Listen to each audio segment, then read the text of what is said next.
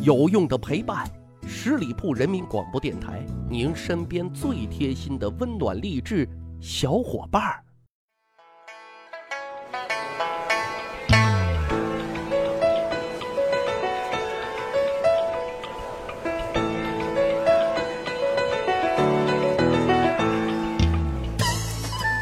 十里铺人民广播电台，长见识，长谈资，密史趣谈。我是大汉。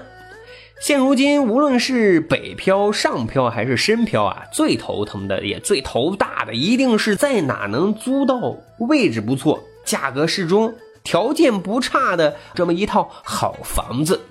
现代人愁啊，其实古代人也愁。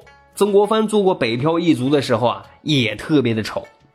不过啊，在这里得特别先解释一下，像曾国藩这样级别的人啊，之所以找房子难，价格方面呢其实是次要的，最难的有这几个方面的原因啊。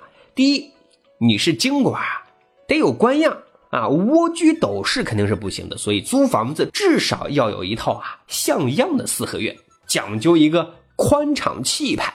如果条件许可啊，带有一个花园的宅子，那就更棒了啊！这是第一个原因。这第二个原因啊，就你住的地方啊，不能太偏。比如说啊，清代中央六部均设在正阳门内，住在这跟前啊，上下班或者上朝也都方便。但你要是住在大兴，这一下就酸爽了。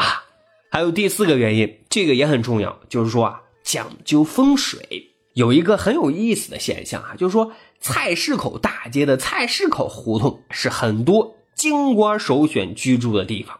为什么呢？因为大家都认为这里头啊风水好。清代呢也有很多的大人物都曾经在这个胡同啊居住过，比如说清朝的中前期的徐乾学、洪亮吉、陈元龙，晚清更是名人荟萃啊，比如说左宗棠、龚自珍。戊戌变法的六君子之一的刘光第等等啊，因此这里啊是京官们认为最有旺气的地方，旺兴旺发达的旺，住这里啊就能让自己啊官运亨通。刚开始啊，这个曾国藩没有带家眷啊，孤身一人是不需要住大的宅子的，但是呢也不可能跟平民老百姓住在一块所以呢就在菜市口附近的南横街千福庵。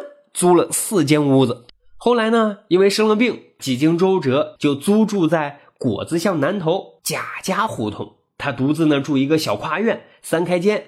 这个院子啊，花木茂盛，很宁静，也特别适合啊病后休养。不过啊，不久他就收到了一封家书，信中说啊，他父亲将由湖南护送曾国藩的妻小来京与他团聚，这就造成一个很现实的问题。现在住的这三间房子啊，肯定是不够住了啊，所以呢，他又得啊开始重新去找房子。在他的日记里啊，也记录了这一段时间多次看房的经历。比如说有一次哈，他到琉璃厂看房子，看好了一处院子之后啊，却听说这个屋子里头啊死过人，没辙，就只能打消租这套房子的念头。他认为啊风水不好。后来呢，他在罗马市大街以北的棉花六条胡同看定了一处住宅，各个条件啊他都挺中意，很快呢就选定了，搬了进去。每月的房租呢是八千文，全年一共呢是六十多两银子。这部分开支已经占据了他薪水的一半，不过那时候还不算他的养廉银啊。说有一天啊，他的朋友王继贤到曾国藩所住的棉花六条胡同拜访。王继贤何许人也？他是曾国藩的湖南老乡，在朋友圈当中啊是著名的风水大师。可这大兄弟一进曾国藩的家门，就快人快语啊，说人家曾国藩的家啊风水特别特别不好。本来呢，曾国藩也信这个，这下呢就更加坐立不安了，就连忙问咋破呢？王大仙呢就掐掐手指的说啊，要破就必须啊当月搬家。因此呢，坐卧不安的曾国藩啊，放下手中所有的事物，整天的任务呢，就是找房子啊。因为那时候没有网络，也没有 A P P，找房子啊，全靠双腿去找啊。这是功夫不负有心人啊。最后啊，曾国藩也不能免俗，终于找到了我们前面所讲的最有旺气的地方——菜市口胡同。找了一个上风上水之地，交了定金，哈，这样就终于算是安了家。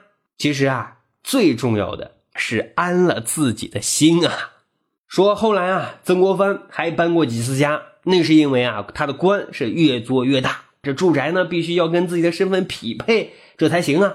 说这个道光二十四年，曾国藩升任翰林院侍讲之后，不得不再次搬家。这个时候啊，自打他入京为官以来，还添了三个女儿。他的儿子纪泽呢，也到了读书的年纪了，也得请老师来教自己的儿子呀。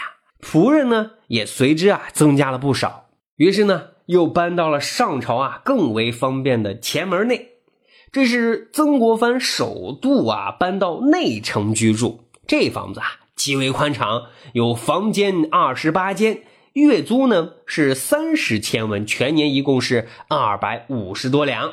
再后来，道光二十七年三月，曾国藩啊又一次搬家，这次租住的宅院共有四十几间房子，那就更气派了啊，价格肯定也就更高了。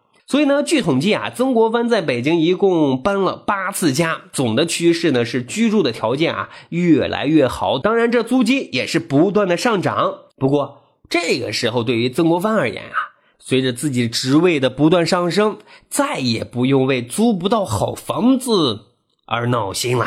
好，十里铺人民广播电台密史趣谈，我是大汉，咱还有一个趣吧历史的小分队。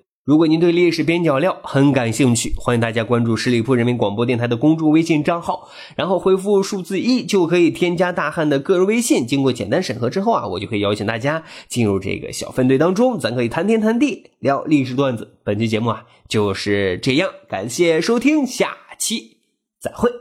本期节目由十里铺人民广播电台制作播出。了解更多的资讯，请关注十里铺人民广播电台的公众微信。和新浪、腾讯的官方微博，感谢收听，我们明天再见。